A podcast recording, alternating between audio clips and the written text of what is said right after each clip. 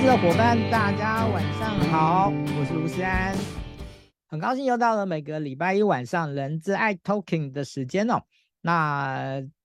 今天的人资爱 Talking 呢，基本上是我们是属于呃职人书讯的这个系列哦。那职人书讯呢，是由小周末呃在这个直播在。之前的一个主题直播之啊之外呢，所衍生的一个一个主题啊，那基本上就是会推荐一些我觉得跟人资呢相关呃非常重要的一些新书啊，这些书。那今天所要推荐的这本书呢，是由商业周刊所出版。那书名呢，最后呢，呃定下来的时候叫做《一流企业如何打造制胜文化》哈。那个当然我在。开始他们的时候拿到那个新书稿的时候呢，那个名字呢还不是这个，还不是这个名，还不是这个名字啊。但是呢，我相信他们呢一定是有非常缜密的思考以后决定取了这一个名字啊。那呃这本书呢呃在上面呢目前呢我我看到有三个推荐者哈。那那个我那个是最小咖的，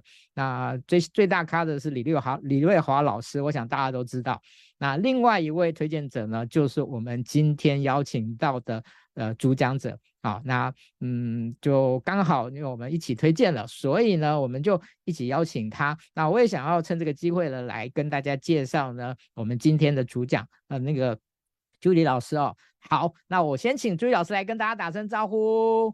Hello，大家好，我是 Julie，我是胡心如，我是一名国际五百强高管教练，很高兴世安跟我今天有这个机会哦，很感谢世安的邀请，让我今天有这个机会跟大家一起在线上相聚，然后想跟大家一起推荐这一本我觉得非常棒的书。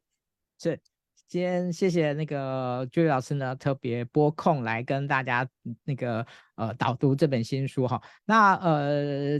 这一次呢，呃，这本新书我自己对于这个主题呢，我自己有，我当然我自己有写我的的一个推荐。那我自己最感受最深刻的一件事情就是，嗯，企业文化这件事情呢，呃，其实我们常讲，但是呢，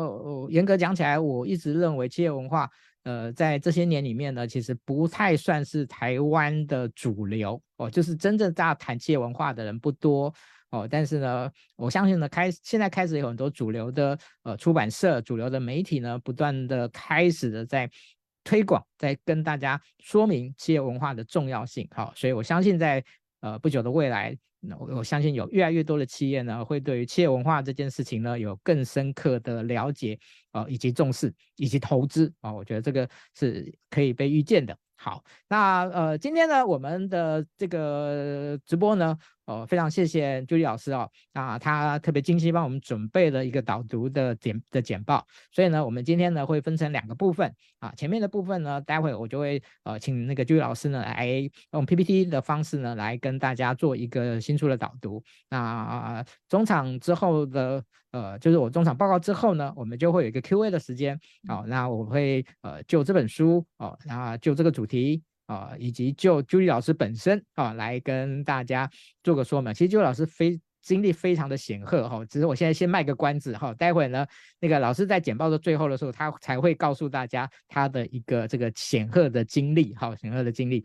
好，那也感谢商业周刊的那个出版的的一个协助跟支持哈。那今天呢，帮我们把今天的直播分享到您个人的动态，在下面写上已分享。那我们今天最后。会有两本哦，会两本新书呢抽出来呢，来送给大家，要送给大家。好，那这个差不多了，这个开场也够长了。接下来呢，我就把时间交给 Julie 老师。好，谢谢世安。从世安刚刚的介绍可以听得出，一个人资专家对于企业文化一直没有受到他应有的这个地位、应有的重视的一个一个这个。哎，说哀鸣会不会太夸张一点？就、uh, 觉得哎呀，怎么 这么重要的事情，大家没有很注意、很注重这件事啊？那确实这件事情很重要，但是很多时候也常常被忽略了。往往我们在看这件事情的时候，会觉得说，啊，这个很重要，但是它好像又看不见摸不着。这样看不见摸不着的东西，我们就往往会容易把它忽略掉。那我今天想要跟大家就是来。我们来读一读这本书，导读一下这本书。同时呢，我想以我自己作为一名高管教练，我看到很多企业以及很多的领导者，然后我再来看这一本书的时候，我也真的是心有戚戚焉。我觉得我非常推荐这个呃公司里头做一个 team leader，你是一个领导者，或者是你就是一个 CEO，或者你就是一个创始人、创办人的话，你真的需要。买下这本书，好好的读一读，而且这本书就像一个工具书一样，很难得，他写的非常的清晰。好，那我们就马上来讲一下这个看不见摸不着的东西哦，到底它对我们有多重要？那首先，先让我来分享一下我的投影片啊。我们说它看不见摸不着，其实完全不是。我很在意的是呢，我们如果用一个可以。可以用一个数字去呈现的话，其实我看到的事情是，我们当我们看到这个看不见摸不着的企业，但是其实它如果去量化去去看它的时候，它是非常可以量化出来的。我今天要跟你分享就是这一个看不见摸不着的，对于我们的影响其实很大。这个标题呢，就是看不见的三十四 percent 影响力。好，那这一本呢？这本书讲的主要就是讲一流企业如何打造制胜文化。首先，我要先从它的作者介绍，作者是梅贝里。梅贝里他本身呢是一名足球员，他在大学的时候考进了这个印第安纳印第安纳大学的的足球队。那印第安纳大学的足球队呢，你知道美国美式足球其实在美国是非常盛行的，但由于呢这个印第安纳的大学的足球队其实一直都打不好。他进去的时候就遇到了这一位教练，就是这个穿红衣服的这位教练。这位教练叫 Terry Hopper，他就叫他就叫他是那个霍教练。那他进了这个这个团队之后呢，就霍教练就来了。然后来了之后，霍教练他改变了整个这个印第安纳大学的足球队。原本这个足球队是一个以举办派对、举办 party 为闻名的一支球队，就是他们没有认真在打球，他们就是一直都在玩乐。那自从霍教练来了之后呢，霍教练就一直跟他们讲说，我们可以好好打球，我们可以怎么样怎么样。同时，霍教练用他自己的方式来关心这些球员，带领这些球员，结果就发生了一个奇迹。而且这个奇迹真的是一个很特别的奇迹。霍教练在作者梅贝里大二的时候就去世了，也就是说，这个奇迹发生的时候是霍教练人已经不在人间了。那么大家就很，同学们就很感怀教练在他们身上所做的这些影响。于是呢，他们在那一次就是霍教练。过世之后，他们有一次去去打球，他们终于在睽违了十四年之后，终于重返季后赛。对一个一直以在一直在 party 闻名的球队来说，这个成绩是非常不可思议的。十四年之后，他们居然又可以打进这个季后赛了。于是，这个梅贝里呢，这个作者就在想啊，他就在想说，其实他从这个经验当中发现到。教练在他们这个球队身上，在他身上带来的改变，是他改变了整个团队的认知，整个团队的团队文化，同时呢，给整个团队来了一建立起新的心态、新的信念，以及带给他们新的行为。他们整个人从心到身到他的行为，全部都改变了。那后来呢？呃。这个作者他从那个印第安纳大学毕业之后，他还有去当 NFL 的球员，就是嗯，这个是一个非常非常有名的足球联盟嘛，大家都男，我想男生尤其一定都知道的，他就当了这个球员，所以他就从他的这个作为一个足球员的这个经历，他如何被教练改变，如何这个整个球队从一个。Party 为主的球队都在玩的球队，变成可以有这么的一个改变，甚至是在教练不在人间之后，还可以做到这样的成绩。他就从这里头得到很多的启发。于是呢，他从 NFL 退役下来之后呢，他就开始自己也作为一个商业教练，把球队的这个教练的经验、球员的经验改变成用来商业化，就在职场上也教教练了很多企业。他发现一流的教练呢。他打造的是整个团队的文化啊，然后他就发现说，有些什么样特别的特点呢？他发现一个好的教练，他会不断的在培养、提升企业文化，而且他有这个热忱，是我要一直一直培养起来，一直一直让企业文化一直都是非常巩固、维系、不断的在建立、强化。第二个特点是他看到是教练每一天呢都在产出跟输送很多的正能量，来给他的团队，给他每一个团队里头的成员。然后再下来就是他发现教练一流的教练，他不只是管理，同时他还教。教他的部属，教他的球员，教练他的球员。那么，如果我们从这一个观点来看的话呢，其实当我们今天把它用在商业化的时候，那就是这些条件都依旧存在，同时加上一个我们在商言商一流的领导者，打造这整个团队，同时为整个公司创造出很大的商业效益。啊，这个就是我们在这个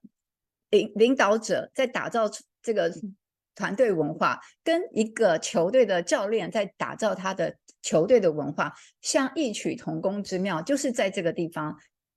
然后更突出的是那个商业利益。其实球队的商业利益也是蛮明显的。举例来说，球队就是很明显就是打赢这场球。那我们在企业上面经营，每一天都是短跑，加总起来就是好像他。用短跑跑一个马拉松，所以其实商业的这个竞争也是非常非常的激烈的。那我们再来看一下，什么是企业文化？企业文化，大家可能会觉得说，哦，这个好高深哦，这个名字是什么东西啊？其实企业文化，不管你是怎么想的，它其实就是这个组织推动一切事情的一个做法。就如果这个组织，比如说啊，你们这个组织是啊，有什么事情呢，大家立刻卷起袖子就去做了，那这个就是企业做事的方式。如果你处的一个公司是今天遇到事情，大家会先讨论这个属于哪一个部门。该做的事情，那这也是你们那个公司特有的企业文化，因为这就是你们做事情的一个方式。然后他不管你呢怎么样想，他就是一个集体的心态、集体的作为。同时，不管你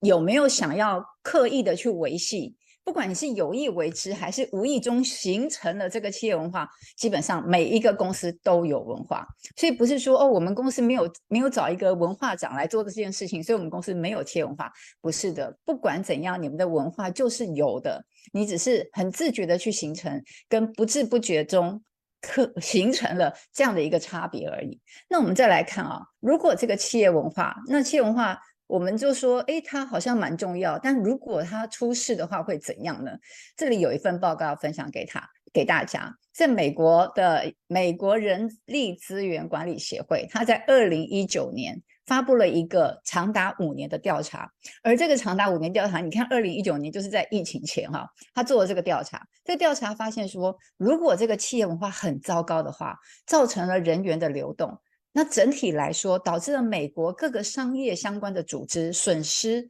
两千两百三十亿美元，这个是一个非常大的数字。那如果我们从人数来看的话，因为组织文化的问题而离职离开的员工呢，又高达了百分之二十。五个人里头有一个人，他会因为组织文化的这个问题，我不喜欢这个组织文化，我讨厌这个组织文化而离开这家公司。那也就是说，如果今天企业文化没有经营好的话，带给一个公司是钱的损失、人的流失，是一个很大的代价。那它可以有多差呢？我们来看一下波音这个案例哦。波音这个案例呢，就是呃，有如果我们去看那个 Netflix，你会看到这一个，你可以找到这个影片，Downfall the Case Against Boeing，就是波音的这个例子。那这个例子也非常有名，它是。讲讲述的一是一个故事，就是这个在二零一八、二零一九年的时候，波音发生了很这个令人都非常震惊的坠机事件。然后这个坠机事件是因为这个高管贪得无厌、唯利是图而造成的。也就是说呢，其实波音之前啊，波音在这个二零一八、二零一九之前，它都是以安全、安全程序，而且这个整个公司是有很好的文化，很注重安全来那个很。以此为，就是他们是以此为著名的，然后员工也都很骄傲说：“哎，我是在波音公司工作，我们公司非常注重安全。”结果哪知道说，因为这个波音呢，在这个二零一八、二零一九的时候，有一些工程师就发现到说：“哎，我们公司有一些状况，飞机会故障，然后这个故障呢，很可能会造成坠机，有这样的风险在。”于是他们公司里有很多工程师就。纷纷的跟高层讲说，我们有这样的一个问题，我们似乎应该注意这个问题和解决这个问题。但是波音的高层当时呢，选择的事情是啊，那我们现在很快的就要上波音七三七 MAX，会有个新的 model 出来。我们不希望这些坏消息影响了我的新产品的上市，然后损害到公司的利益利润。所以他这些高层就决定说，我们不要跟人家讲这件事情，而且他们也没有处理哦。就你围堵那个消息以外，你也不跟大家说遇到了一个什么呃，不跟大家说遇到什么状况，然后也不跟你的员工去。探索我们接下来可以做些什么事情，赶快来解决这个问题，就当做好像没这件事情一样。结果那就造成了坠机，就是我们看到那个新闻非常大的坠机事件。他由于高层不计后果，选择一个最省事的方式去做。规避了这些组织文化的这个维系，就是违反了他们原先一直都非常注重安全的这样的一个文化，结果最终就付出了惨痛的代价。那波音也因为这样子，它就是那一段时间股价跌得非常非常的惨。大家对到提到波音的时候，也觉得说，哇，波音我们还能够相信它吗？把生命交给波音是好像是一个非常危险的事情。于是波音就变成一个一个那个形象大逆转。那这一个纪录片呢，就是。描述了当时的那个整个状态。那你看那个这个图哦，就是他用一个纸呃那个纸钞折成一个飞机，也就是在讽刺波音的高层为了利润，然后不顾他们原先非常维护安全文化的的这样的一个企业文化，做成了一个这样的一个决定之后，带来给公司非常大的难以弥补的损失。啊，这是一个例子。当我们没有一个很好的企业文化，或是你的企业文化你不维护的时候，它可以给公司带来这么大的损失。那我们再来看下面的另外一个例子哦。这个例子呢是啊，Netflix 跟 Blockbuster，Blockbuster 就是百视达。我想可能很多人已经逐渐的忘记这个 logo 了，因为它现在已经不在了。那其实这个故事呢，是你知道 Netflix 之前啊。它也是，就是巴巴士是我们去租租租片回来看的这样的一个公司嘛，在当时还没有串流影音的时候，大家都是去这些影音店，然后租那些片子回来看。Netflix 刚刚成立的时候，它也是，它也是把这个片子呢，就是实体的片子哦，就是租给人家看。不同的是，它跟百视达不同的地方是，它是用寄的方式，就是你告诉 Netflix 你想要看哪个片子，然后 Netflix 就把它邮寄到你家去，所以让这一个观赏者呢，你可以不用走出门，就在家里头就可以收到，然后你看完之后再把它寄回去就好了。那 Netflix 还为此呢去做了很多研究，研究说我要怎么样包装，然后邮局的寄送系统是怎么样的做法，那我包装上要怎么样的注意，才会让这个片子到观众的手中的时候是好的，然后我可以在最小的成本之下做好这件事，所以他就在这一片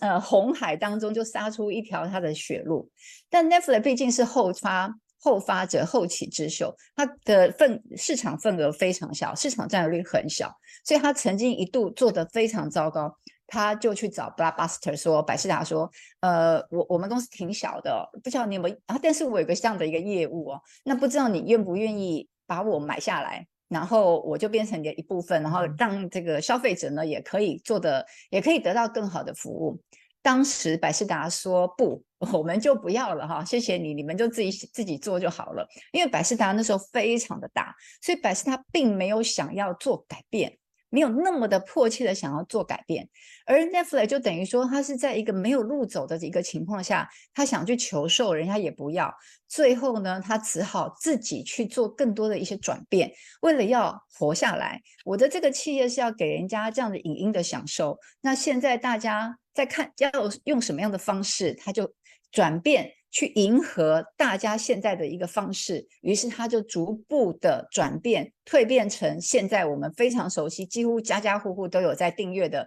影音串流服务。就我们就在家里头订阅他的这个串影音串流，就可以看到很好的影片，然后享受到非常好的一个娱乐的效果。那我们从，然后百事达呢，百事达就不见了，它从一个非常大的公司就变成逐渐的被淘汰，然后我们现在已经在市场上看不到这个品牌，已经没有这家公司。所以你看，一个曾经那么大，到今天它完全不见了，而另外一个公司它活下来了，它转变了，像这样子的一个转变的例子，它有很好的企业文化去支持他们迎接。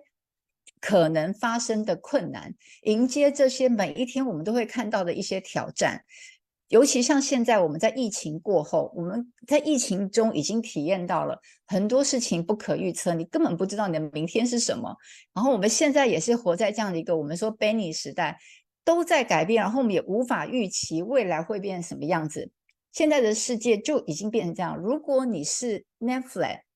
还是你的公司更倾向于 Blockbuster 呢？我们都想转变，但你知道吗？根据美国哈佛大学的教授 John Kotter，他说了一句话，他研究很多企业，然后他说，大概现在呢，就他的了解。将近百分之七十啊，近七成的企业，他们致力于变革的企业，就是这个企业并不是说我放在那里我死活不想动，不是哦，他们自己也非常想求新求变，为了要迎接市场的挑战，很想很想求新求变的公司。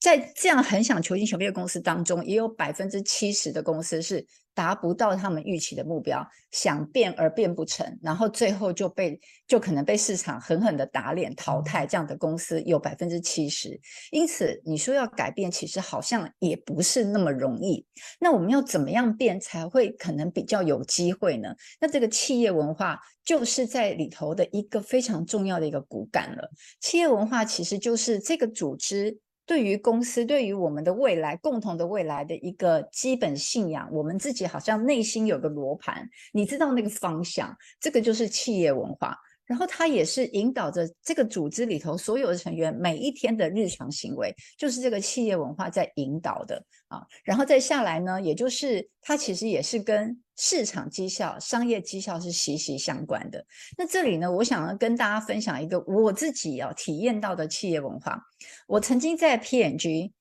宝台湾叫宝侨佳品工作，然后我记得那一年呢，我刚刚进去的那一年。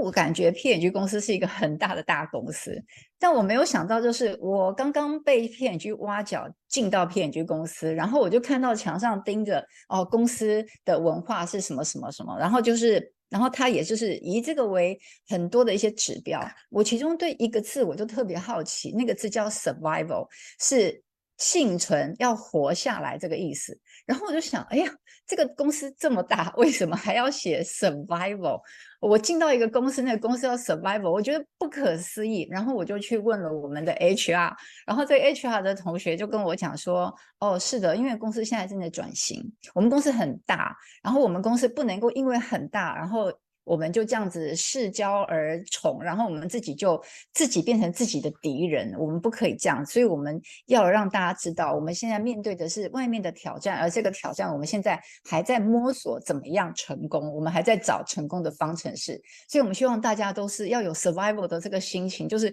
我要活下来。我要活下来，要通过这个市场的考验。然后我也除了问这个 HR 以外，我也问我的直接老板。所以就是当时我是真的非常惊讶，是我第一年进到这么大的一家公司，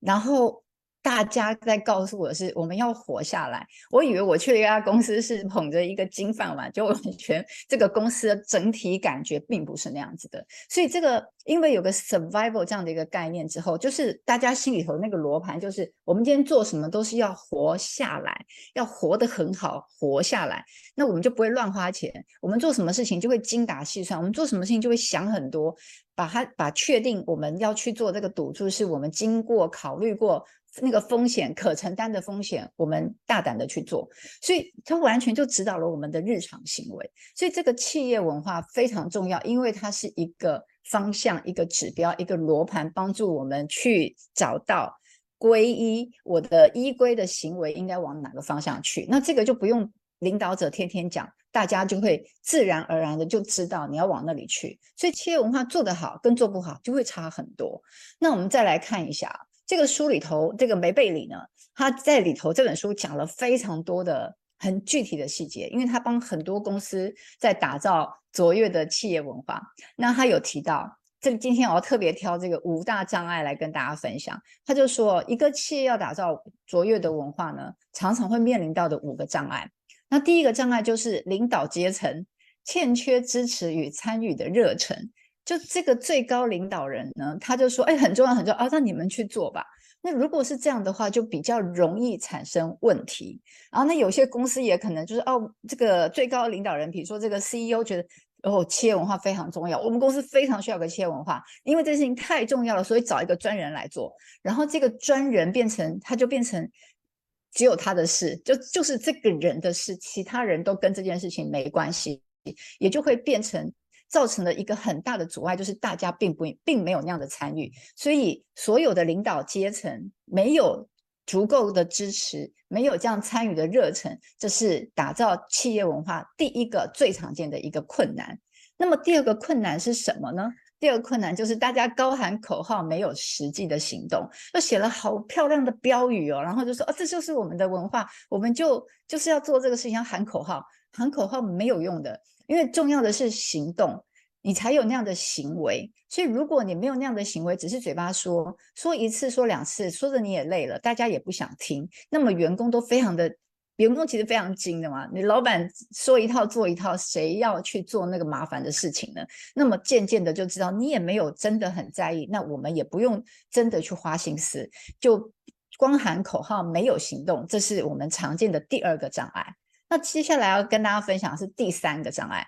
第三个障碍就是我们都会有一种特别特别的想要这样子，立刻马上现在我就要拿到。但打造企业文化没有办法让你立刻马上现在，因为它不是喊口号可以喊出来的，它是要靠行动做出来的，所以它真的需要时间，而且呢，它还需要不断不断的去累积啊。那就好像我们刚刚看到波音的那个例子。波音曾经是以安全为主的一个企业文化，但是一那个两个那那几位高管为了钱就不顾这个安全的这个企业文化，然后就做了一个违反他们的这企业文化的一个决定，就是追求利润，不管那个安全的这件事。那也就是说呢，他会会受到很多的诱惑，而你马上要做的这件事情，马上就可以赚得到钱利润。跟我要花很多精神去维护安全，甚至还要投入更多的成本去维护这个安全。他一来一想就是想啊，那我现在想要赚快钱，于是他就选择了立刻得到满足的诱惑，就被诱惑走了。这也是非常常见的一个障碍。那以上我们讲了三个障碍，接下来要跟你分享的是第四个障碍。第四个障碍，曲解与分心。怎么说呢？就是这个想要做想要做好事的企业，也会有一个特征，就是我现在不做就不做，我要做就是要做好做满，然后突然间推出太多 project，突然间推出太多的案子，太多的项目，导致呢一下子都是重点的时候，显得没有重点了，然后就。做着做着就跑偏了，跑掉了，没有在那个主体上，所以就是很容易就分心了，因为想要做的事太多，然后全部都是战线全开，就变大家就是来不及应付，然后精力就花掉了。花掉之后，因为分得太散，又看不出成果，所以很容易就会挫折。啊，这个就曲解与分心，一下子活动做太多太满了啊，这也是常见的一个障碍。那么再下来常见的一个障碍就是。哦，没有发生骨牌效应的联动改变。那骨牌效应，我们这个就是就就很容易理解，就是你一块一块牌影响另外一块牌。那如果我们没有发生这个骨牌效应的话，就只在一个小圈圈里头说我们在做什么什么样的事情，对于整个公司没有办法由上而下、由下而上的互相去联动的时候，这个企业文化就是假的。它就不是真实的，因为它并没有贯彻，所以这个没有发生骨牌效应的联动改变呢，也是比较常见的一个障碍。就变成那几个人在做那件事，他并没有落实，那没有办法带来一个很大的一个效果出来，所以这是我们常见的一个。常见的这个这几个障碍，然后这是啊梅贝里在书里头特别提到的最常见的这五个障碍。如果你能够想办法来克服它的话，那么在打造企业文化的时候，就会比较容易事半功倍啊。那我们再来看，我来告诉你几个例子哦。就是我们讲啊，那个企业文化好像就有点累，对不对？然后做很多事啊，然后又看不见啊，好像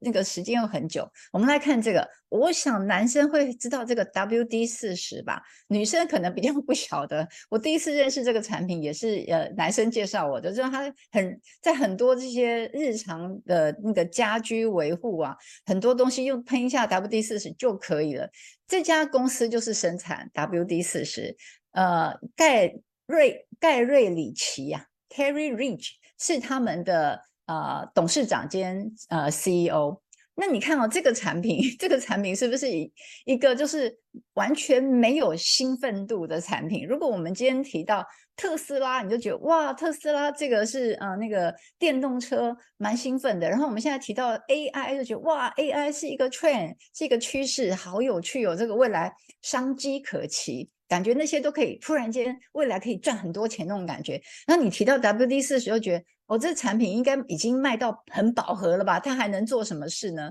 但你看看，你听听看这个例子哦，你听看它，你看这个标题是它呃，它有一个那个分享，它讲的是 Culture eats everything，就是文化呢会影响所有的事情，企业文化影响所有事情，所以他是一个企业文化忠实的拥护者。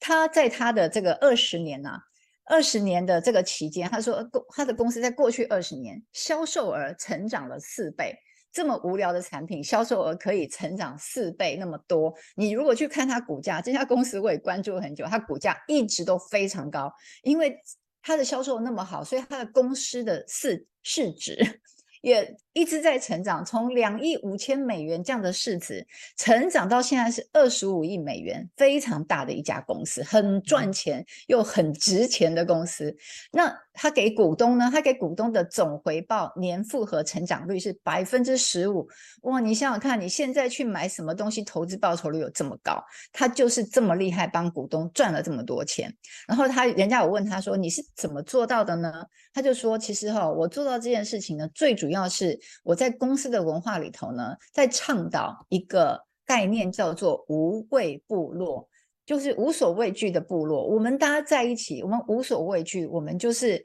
要去冲，我们要去把一起把这个事情做更好。然后他的这个企业文化无所呃无所无畏部落里头呢，他说他有四大支柱，第一个是关怀，第二个是坦诚，再下来是当责。然后在下面最后一个呢是负责，所以他要他的所有的同仁们呢，大家都要秉持着关怀、坦诚、当责、负责，一起来打拼。那也因为这样子呢，他给整个公司就带来一个非常好的效益。那我们来看这样的一家公司。一个这么平平无奇的 WD 四十都可以做到说，可以业绩成长四倍这么多，然后呃可以让这个公司成长从两亿五千美万美金变成二十五亿美金这样的一个市场的公司的市值。顶尖的企业文化能够为你办到什么事呢？它可以帮助你作为公司的目标跟计划的后盾。你公司提出来的策略、提出来目标，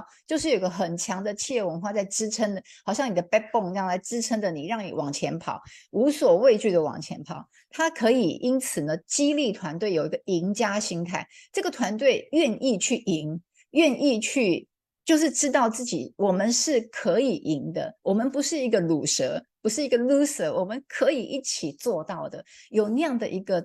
我如果是以这个呃这个哈佛大学那个杜维克的杜维克教授说法的话，这个就是一个成长型心态嘛。整个公司都是我们可以赢，我们可以去成长，我们可以去做到做好的。那么在这样的情况下，你对你的自身能力保持着这样的信心，迈向卓越，自然就很容易做到。一般企业做不到的那样的一个商业绩效，这个就是顶尖企业文化给这个公司带来的这样子隐形看不见的一个好处。那其实他，你看他有没有用数字看的话，因为 Julie 教练非常喜欢商业数字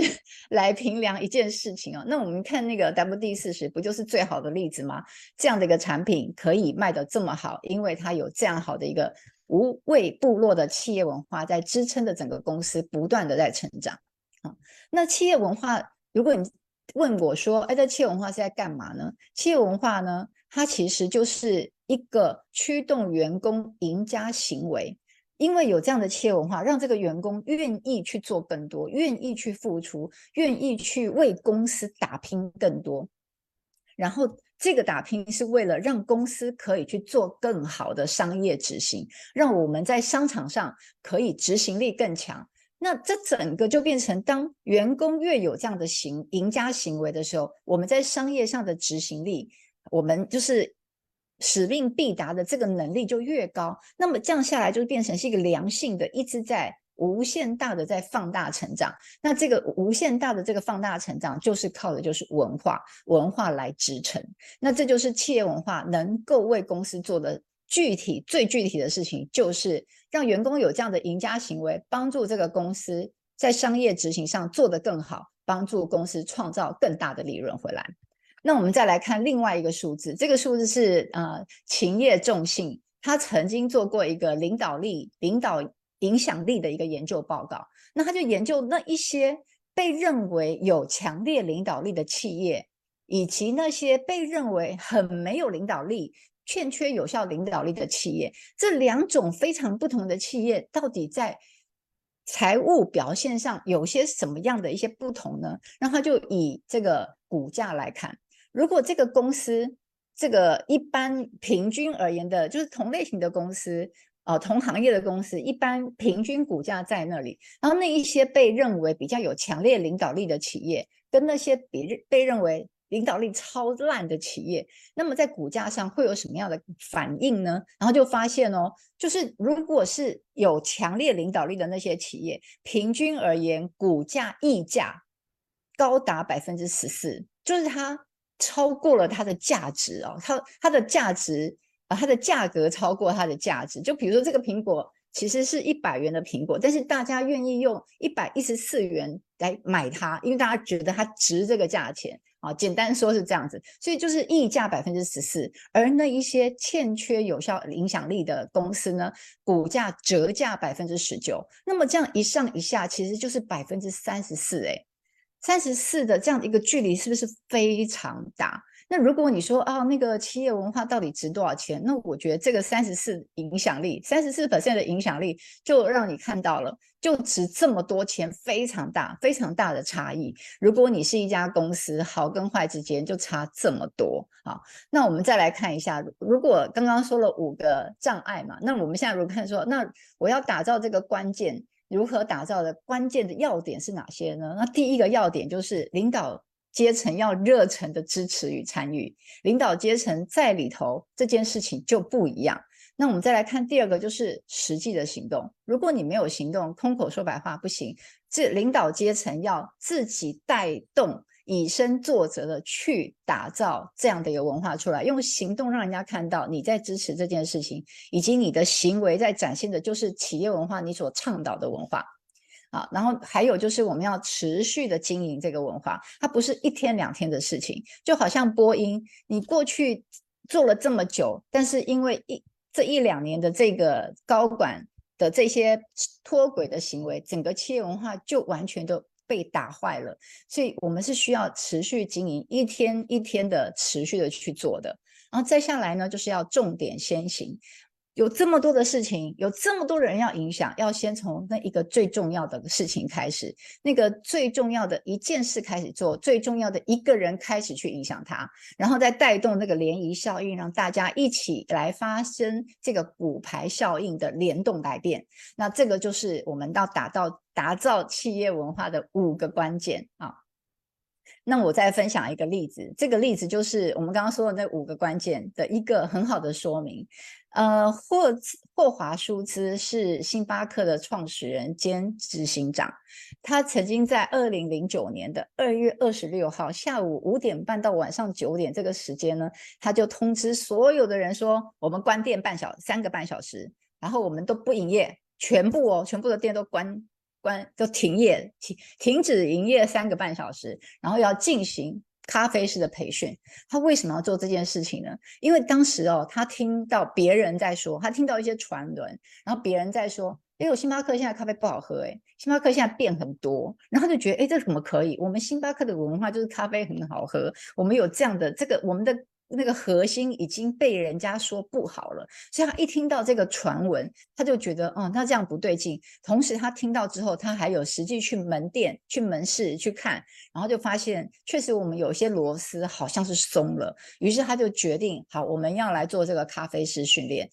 但是他做这个咖啡师训练，并不是嘴巴说就哎，我们要做咖啡啊，你们赶快去办一办。不是哦，他是亲自参与，他亲自去参与咖啡师的培训，因为他亲自在做这件事情，这么在乎这件事情，他把他的态度摆在那里让大家看，我非常在乎我们的企业文化，这个咖啡这件事情是我非常重要的事，不可以有任何的动摇打折，因为他亲自来了，所以其他各门店的这些经理们呢，大家也都非常热衷来做训练。因为我们的大老板都已经亲自在那个地方了，所以他们每一个人都很很关心，而且很在乎这件事情。那也就因此还联动到整个全球各地的星巴克领导者，大家都变得非常在乎这件事情。因为我们的我们的老大这么的在意，那我现在做我他手下的二把手老二，我怎么可以？怎么可以不当一回事呢？所以大家都这样做，然后变全球都这么做。结果因为他这样子的一个锁紧锁紧那个企业文化的那个螺丝钉啊，把它锁很紧之后，他的这个动作非常有这个代表性。一个领导者这么样亲自参与，以他的行动，然后这个就是我的重点，我要一直一直在强调这件事。结果最后呢，其实那个时候二零零九年。星巴克其实受到蛮大的威胁，就像什么 Dunkin' Donuts 啊等等这些店推出了很多咖啡，就大家在侵蚀它的市场，所以大家是有很多别的地方的咖啡可以选择的。然后再加上再加上星巴克的咖啡被传闻说不好喝了，所以确实它遇到很大的商业竞争。但是呢，它就是在这样的一个做法下，它每周营收上达百分呃上达。可以做到一个星期是四千四百万美金，可以做很多诶。你看，他就是因为他在维护企业文化而带来的一个很明显的员工的行为上的改变，因此带来商业效绩效的一个成长。那也就是说呢，我们如果看球队的教练，球队在球队的教练在教练他的团队，我们在商业的那个领导者呢，哦、，CEO 啊，执行长啊，或者是你就是一个团队的领导领导呃，这个一个一个领导者。一个领导 leader，一个领导人，那你其实就是在教练你的团队。你要为你的团队设定愿景，然后你自己要身先士卒，当一个开路先锋，教练你的团队成员去追求卓越。这个就是领导者最应该做的事情。那领导者真的没有别的选择，因为呢，一个好的领导者其实其实是撑不起一个团队的，他是需要大家都一起来的，需要。会有那个骨牌效应，大家一起来做的事情。但是一个领导者，他可以做的是让整件整个团队四分五裂，就好像刚刚说那个波音的例子，就一两个高管毁掉了一整个团队。那也就是说呢，我们要知道商业上的方方面面，其实在在都在反映出领导力的品质。如果你自己这个团队，你觉得你们的绩效表现不好，那你要反省，你作为一个 leader，你的领导力品质不够好。你是一个 CEO，你们公司的表现不好，没有竞争力，那你要反省，是你自己的领导力不够好，不够强，没有办法带起你整个团队。你应该要优先的就是要帮助自己提升你的领导力。那这个 NFL 啊，你可能会问说，哎，这个作者他是以球员的立场来写这本书哦，到底有多大的可可看度呢？这个对我来讲有多大可以借鉴呢？那你知道吗？NFL 是一个最注重商业效益的一支球，一个这个足球联盟了，每一支球队。都在不断的买球员跟卖球员，也就是那个球员本身如果没有办法给球队带来最大的商业效益的话，他们就不要他。所以他们其实是一个非常注重商业的一个一个。体育团体、体育联盟，那我们来接近它，就是你看你的每一个成员，其实就像球员一样。那你怎么样带好你每个球员，让你你的每一个球员发挥到最好呢？你自己作为一个领导者，你自己首先要自我成长。当你成长越多，你就越有能力去改变以及启发他人，让你的团队变得更好。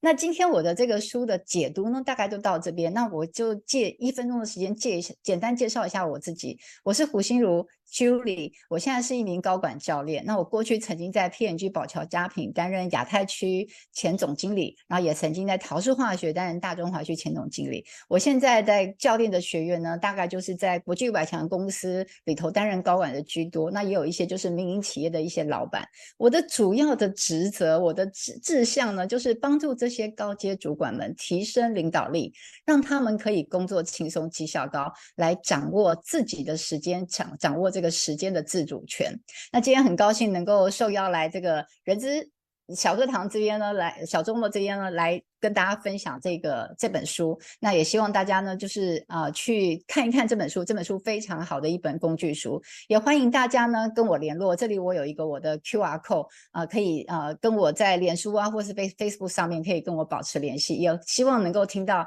你的一些反馈，你对于这本书或者是对我的一些分享的反馈。那我今天的分享就先到这边，接下来我把时间交回给诗安。哦，谢谢朱毅老师哈。我想，呃，大家呢应该都会看出那个朱毅老师的诚意哦，那个真的是满满的诚意，把这本书呢，这个那个掰开来了，嚼碎了，然后呢，在这个安排呃漂漂亮亮的这样的一个内容呢给大家看哦。那其实这本书呢，我我自己在在写在那个写推荐序的时候呢，其实我觉得有一件事情我一直觉得蛮有趣的哈，在看这本书的的一个过程中，就是。嗯，这个这一位作者呢，哈，我们呃都知道他是一个运动背景的一个企业教练。好，那其实以前我们在谈教练的时候呢，大概都是从呃这一个教练对于一个个体哈，不管他是 CEO 或者是主管之类的一个高级主管之类，就从个体的影响出发。但是呢，这本书的这个作者呢，他其实呢在这个地方谈的不多，他反而非常极力的来告诉大家说怎么样。在一个企业里面，去透过什么样的步骤，好，然后呢，呃，能够把一个去养成一个好，去推广一个好的企业文化，是可以影响到每一个人的在这个部分。好，那关于这一这一点，我我不知道那个 Julie 老师，在你以前的这个教练的这个生涯里面，教练的这个资历里面呢，会有企业跟你提到说，哎，我想要改变我们的企业文化这件事情吗？啊，我有常我有听过的是，就是 CEO 来跟我讲说，他想推动的企业文化，他但是他推不动，无法落实。他有分享这样的一个困扰，嗯，那我还没有这个机会哦，就是做到这样子，帮助一个企业去打造、改变它的整个企业文化，所以我也蛮期待的。但我曾经有做过的是一个，就是啊，它是一家五百强公司。然后他们在上海的团队，他们想要修正他们的策略，就是他们下一年度的那个 strategy 策略会议，所以他是请了教练进去作为一个观察者，观察这整个领导团队之间人跟人之间的这一个动能，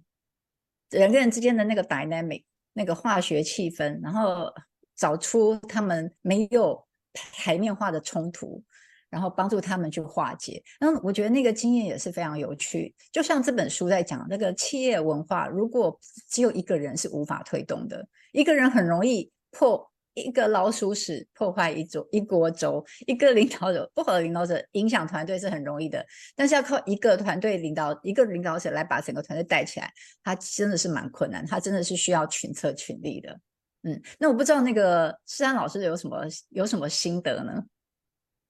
呃，您所谓的心，您指的心得的就是就是企业文化部分，对，因为你做人资，可能也看过很多公司想要改造企业文化吧，嗯嗯，其实这个部分倒是，呃，起码我们这样讲好了，在台湾，呃，我曾经听过一个老师说他，他呃很用很着力的在推动呃相关于企业文化的的一个顾问案，哦、呃，那他主要是之前在大陆有做过，嗯。一些，然后呢，他希望在台湾呢也来做这件事情，嗯，但据我所知啊，哦、但我就不讲是哪一位老师哈，据我所知，好像呃并没有太没有获得太大的回响，哦，所以呃某个程度上而言，大概在目前台湾的的一个相关的顾问的主题里面，我相信企业文化，嗯，恐怕是属于那种就是呃少数。雷的雷声大雨点小，雨点小。啊，是是，哦，这这个这个部分，但是呢，呃，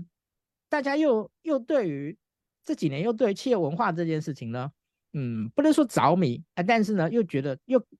越来越感觉到它的重要性，嗯、哦，就是重重要性。那嗯，也有一些公司会尝试的哈、哦，尤其是蛮多，例如说二代接班的企业，是是是，哦，他们会想要去去改变哦，所谓的企业文化哦，那他们就会开始去做一些制度上面的改变，嗯、但是你就会发现到。呃，他们所谓的企业文化改变，就是说，哎，我可能导入一些绩效绩，呃，就是一些管理的制度，然后呢，呃，他希望透过这些管理制度就可以改变公司的文化。那我我觉得这个逻辑还蛮有趣的，哦，就是他、嗯、他们。他们没有想要直接去针对所谓的企业文化来改变，而是认为他们可以导入一些制度，或促，或是呃进入啊，或者执行一些措施，然后呢，他们公司的企业文化呢就会改变。嗯，不知道老师对于这件这件这个这个这件事的看法怎么样？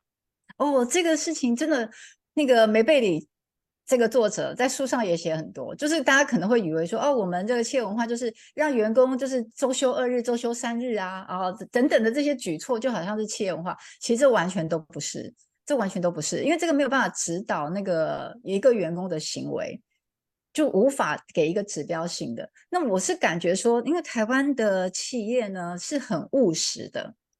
大我的观察，台湾企业非常的务实，然后相较规模而言的话呢，就是当然我们也有很多是国际公司，但是如果跟美国的企业相比的话。那个量体是相较是小的啊，不要说美国，我们就算跟大陆或者是香港比好了，我们比较大型的公司是比较小的，那也就是这样就变成好，那个老板自己觉得我要干嘛就干嘛，那个人的那个因素还是比较大的，所以造成说在企业文化的打造上比较没有像那些企业是是真的想要让整个企业没有它的时候也可以运转得很好。那我们的老板们有一个倾向是。什么事情都要找到我，我是很重要的人，他还是蛮享受那个过程的，所以就还在那样的一个状态，所以对于企业文化比较没有这个。没有这样的一个重视度啦，这是我有限的不完全的一个 观察，嗯，但我也看到说有一些真的像我现在就呃，我也不方便说他是谁，就有一位这个董事长，他就很想要做一些事，然后他现在已经自己已经有这个知道说他自己需要先做很多的一些调整跟改变，那也就是一个领导者自己要先成长嘛，那接下来他现在就开始面临的是，那我要怎么样让整个公司都可以向我想要去的那个方向去走，所以他也等于现在。但是要慢慢的去打造他的企业文化出来，透过他一个人先去带动这个连锁的反应下来。所以我容我后续再跟你报告哦这个案子的情况。我也蛮我也蛮好奇，还蛮期待，就是他这个整个教练过程完了之后，可以走到哪个程度。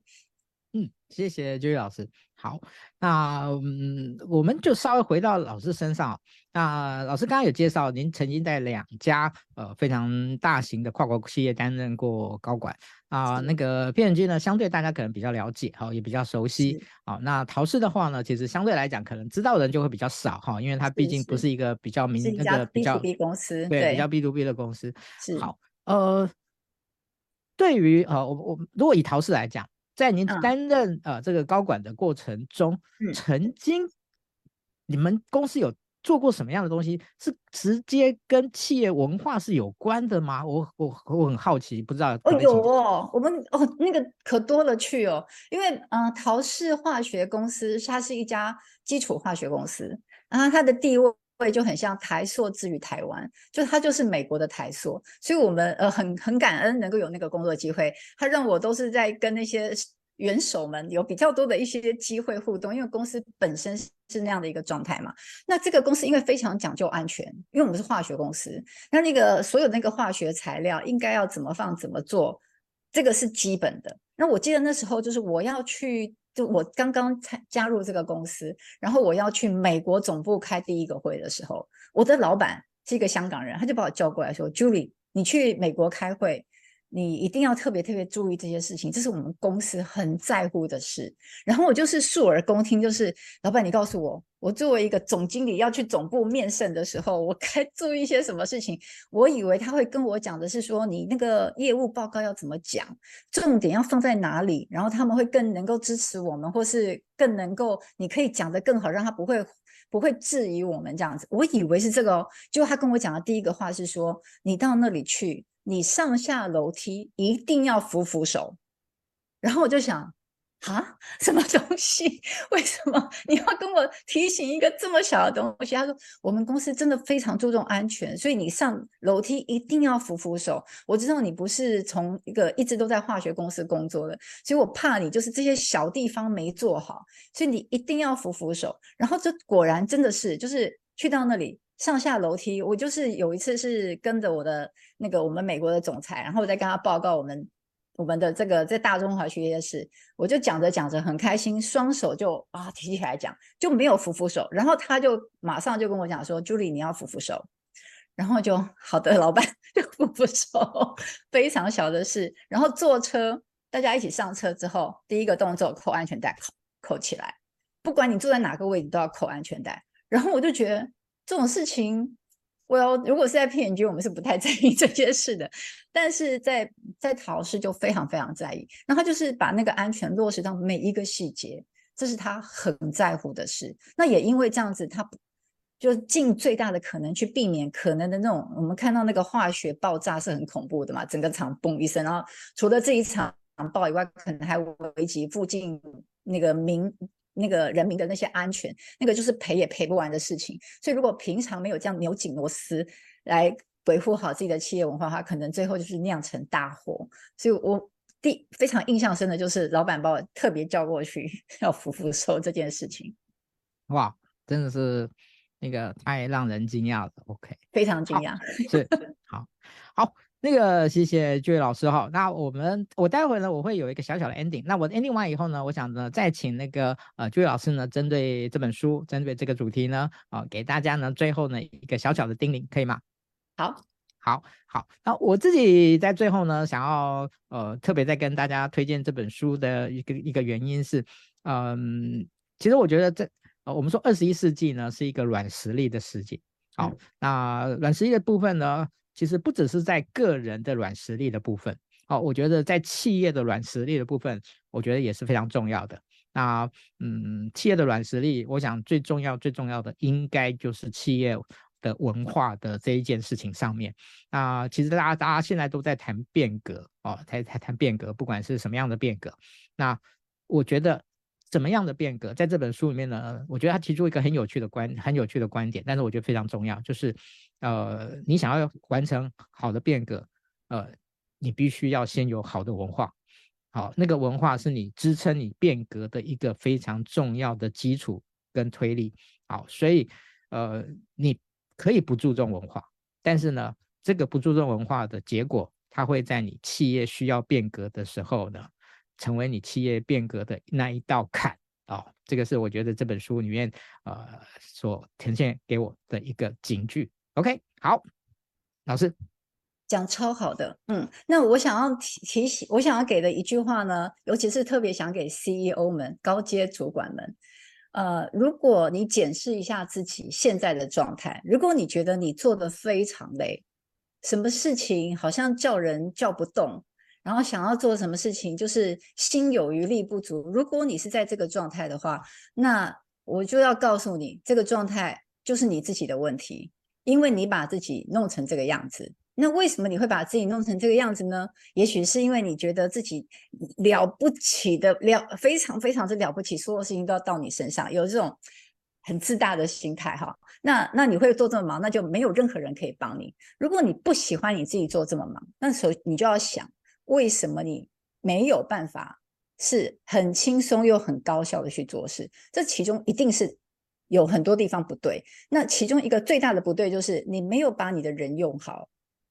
你的身边的人都无法为你所用，你都把他们放在一个闲置状态，或是用错地方的状态。那这样的一个状态下，就是你的团队跟你。并不是头跟手跟脑都是放在一起的，是是这个同床异梦，头手是分离的。这样的状态，你就是会做得非常累。那做得很累，第一个要反省自己，领导者自己的领导力不够，没有办法把人为你所用。那再下来要反省的就是说，为什么这些人无法跟你同心同德？是不是你没有打造好你的团队文化，让他们觉得跟你不同心？啊。那如果你能够把这做好的话，那你自然当然就是会比较轻松，工作轻松又绩效高。这一个一个老板是不是一个好的绩效的领导力的老板呢？你只要看你自己是不是工作轻松、绩效又高，这两个条件都吻合的时候，那你就是一个非常棒的好老板。